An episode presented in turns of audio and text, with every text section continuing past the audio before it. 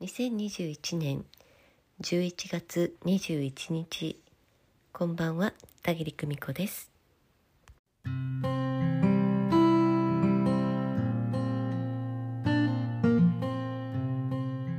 本日魂学3期日曜チームの講義でした。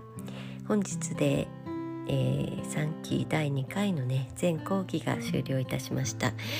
えー、今日も楽しくお話ししてきましたよ。本当にね。毎回毎回のこの時間が私にはね宝物のように思えています。えー、本日も楽しいシェアタイムから始まりました。皆さんのどのお話も学びと気づきがたくさんあります。ここにね皆さんに紹介したいぐらい本当にねもう皆様が感じていらっしゃること見ていらっしゃる世界、えー、これをねここから学ぶことがたくさんあります。えー、私がお伝えした魂の一言メッセージ。今皆さんそれぞれどのような風にお受け取りになってお考えになっているでしょうか、えー、ご一緒になった皆さんのお話を聞くだけでまたご質問を聞くだけでも聞いている側の絡まった結び目がほどけていくといったことが起こります。どのご質問も発言も本当に大切で愛おしい。話してくださってありがとうという気持ちです。自分の口から出す発するということ自体が大きな気づきへとつながっていきます。前5回はあっという間に終わります。聞くだけにとどまらずご自身自ら発するという経験をこの安心安全の場でなさることをお勧めしたいなと思っています。さて今日はね言霊のお話を少ししてみたいと思います。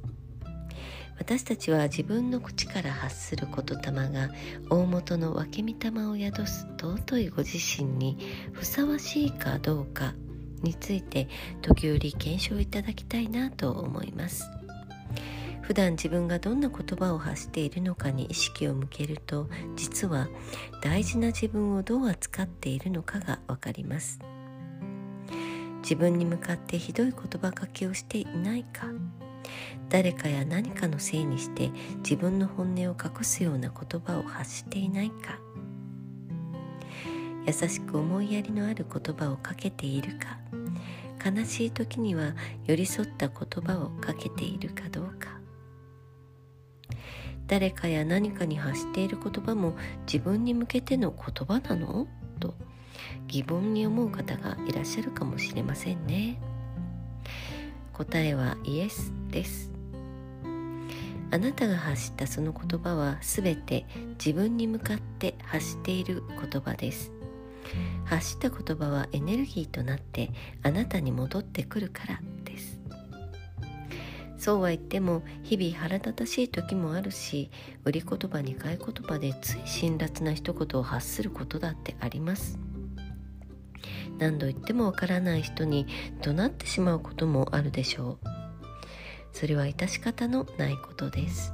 しかし自分が口から発した後しばらく経って冷静になった時もう少し言いようがあったかなという気持ちが湧いたなら次からは別の言葉選びをしてみよう。どういう言葉に言い換えることができるかなと本当は何を伝えたかったんだろうって検証しておいてください。何度失敗したって構わないのです。またきつい一言を言ってしまったとご自分を責めたり怒ったりすると本末転倒です。諦めずに思いついた時にでも淡々と実験してみてください。あなたの口から出る言葉が尊いあなたにふさわしい言葉であるかどうか。時にはこんな視点で普段使っている言葉を、えー、言葉の癖を見直してみてください。言葉はエネルギー。私たちが無意識に使う強力なエネルギーです、えー、11月に3回にわたってきた第2回講義。毎回毎回皆さんと作る学びの場に感心することばかりです、え、今月もありがとうございました。来月今年最後となるシェアタイム楽しみにしています。えさてただいまえ絶賛募集中募集中です。魂の世界とつながって自動書記をしたあなたの今に必要なメッセージ。魂の一言メッセージをお届けいたします。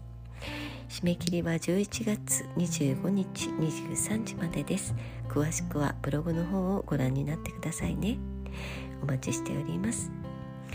今日もご訪問くださいましてありがとうございました。それではまた明日。おやすみなさい。